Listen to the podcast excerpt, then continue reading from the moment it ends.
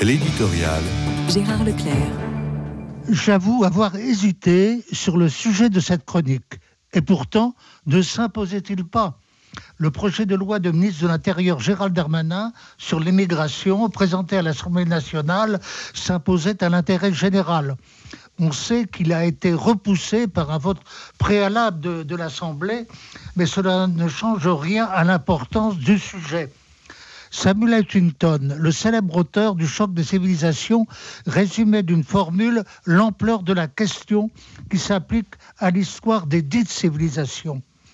Si la démographie dicte le destin de l'histoire, les mouvements de population en sont le moteur.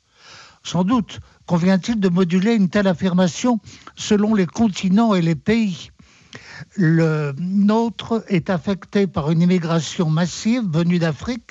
Depuis les années 60, la très forte proportion de migrants musulmans a été à l'origine de difficultés de coexistence tout à fait inédites. Dans son essai fameux, Huntington insiste beaucoup sur cet aspect en affirmant notamment que la chute du communisme a fait disparaître l'ennemi commun de l'Occident et de l'islam, de telle sorte que chaque camp est désormais la principale menace pour l'autre.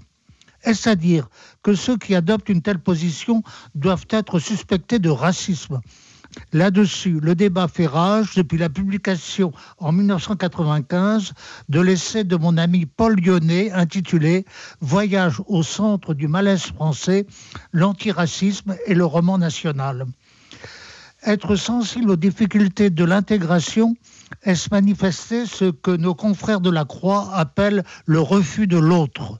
C'est vrai qu'on peut considérer la chose d'un point de vue humanitaire et caritatif, comme le faisait le même journal dans son édition d'hier. Mais l'attention à ce pauvre qu'est souvent l'immigré ne saurait se faire dans l'ignorance de l'énorme défi que constitue l'intégration de populations étrangères. Car il ne s'agit plus seulement d'un face-à-face des personnes, il s'agit d'une question de civilisation.